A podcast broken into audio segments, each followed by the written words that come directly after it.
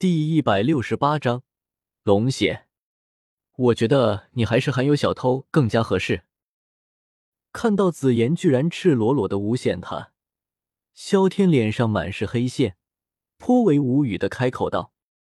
闻言，紫妍顿时一愣，停下了呼喊，看了看萧天，随后像是下定了什么决心一般，朝着外面大喊道：“来人啊！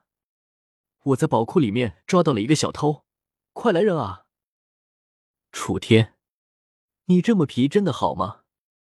谁是小偷，自己心里没点逼数吗？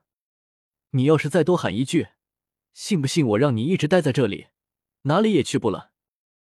幸好自己将这片空间封住了，要不然自己还真就尴尬了。萧天板着一张脸，冷冷的开口道。听到萧天这话，紫妍顿时停了下来。按理说他干了这么久，怎么也会有人听到才对，怎么现在一点动静都没有？这不合常理啊！你干了什么？瞪大眼睛，紫妍双手叉腰，很是不忿的开口道，完全忘记了自己此刻是阶下囚，没有什么讨价还价的余地。萧天，你话可要说清楚一些，我能够干什么？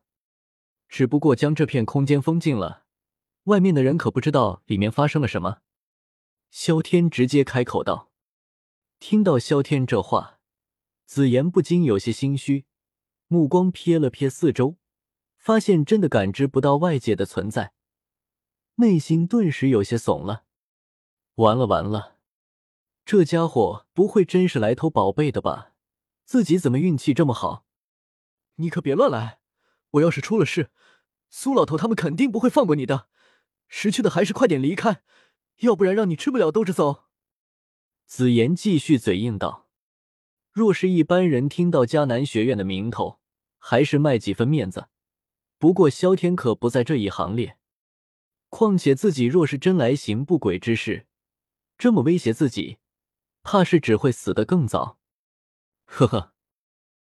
闻言，萧天冷笑了两声，目光放在紫妍的钻石宝箱上面，看到开箱的密码，萧天不由得叹了一口气。看样子，自己是白来迦南学院了。看到任务居然是紫妍长大成人，萧天不由得摇了摇头，内心满是无语。就不能够好好修改一下任务吗？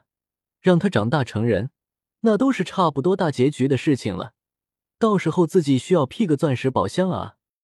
紫妍服用了化形草，只能够等对方体内的能量积蓄，血脉不断觉醒。才能够长大成人，有那么多功夫，自己在这里耽误干什么？借你鲜血一用，这颗丹药算是赔偿，你看怎么样？给了紫妍一枚六品丹药，萧天不由得开口道：“丹药。”紫妍看着手里的丹药，眼睛都是放光，压根没有避讳，直接吃了下去，顿时感觉一股强大的能量涌上，情不自禁的打了一个饱嗝。你要我的鲜血干什么？看到萧天居然给自己丹药，紫妍内心的警惕少了许多，瞪大了眼睛，很是好奇的开口道：“练功而已。”萧天直接开口道：“练功？你不会是修炼了什么邪术，所以需要小女孩的鲜血？你这个死变态，离我远一点！”听到这话，紫妍瞳孔一缩。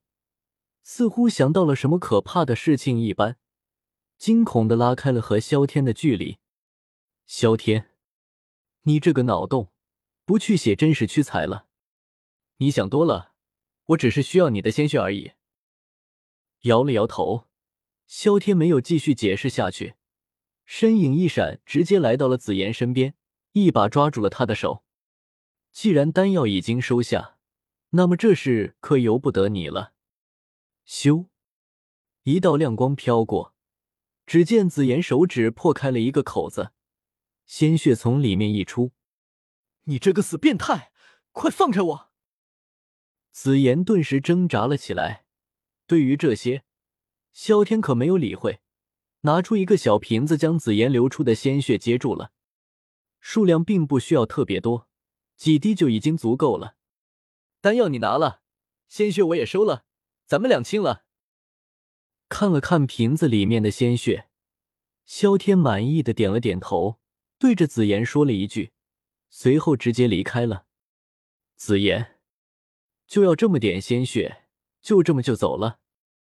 看到萧天离开，紫妍觉得很是不可思议，抿了抿自己的手指，随后快速离开了。他得去和苏老头说一声。迦南学院跑进来一个怪人，拿到了紫妍的鲜血。楚天回到了住所，既然宝箱暂时是拿不到了，那他只能够修炼一下龙神变，加强了一下自己身体的防御力了。回到住所，发现小医仙几人都没有在，萧天估计应该是去迦南学院其他地方游玩去了，直接回到了自己的房间。龙神变的修炼需要龙的鲜血。萧天盘坐在床上，在手臂上划开了一个小口子，引导着鲜血向着自己心脏流去。几滴鲜血流入心脏，萧天开始用雷电刺激心脏，以加强心脏的造血能力和鲜血流速，尽快让自己体内拥有更多的龙血。不过，令萧天惊奇的是，龙血流入体内以后，居然和自己体内的鲜血发生了变化。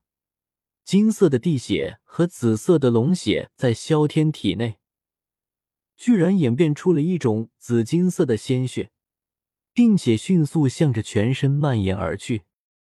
察觉到血液并没有危害，显得平静无比，萧天也是松了一口气，暗自运转龙神变功法，发觉紫金血液依旧有回应，看样子并不影响自己的修炼。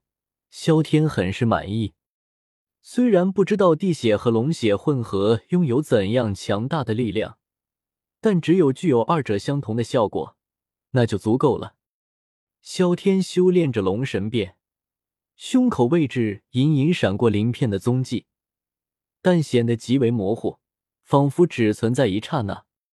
龙神变的修炼，便是能够在身体周围形成龙鳞防护，并且加强自己肉身的力量。而每一片龙鳞的形成，都需要强大的斗气，并且以雷电不断铸造，以此形成的龙甲，哪怕是原这里面的龙皇甲都无法比拟。因为前者只是血脉的天赋，而后者却是血脉和千锤百炼的结果。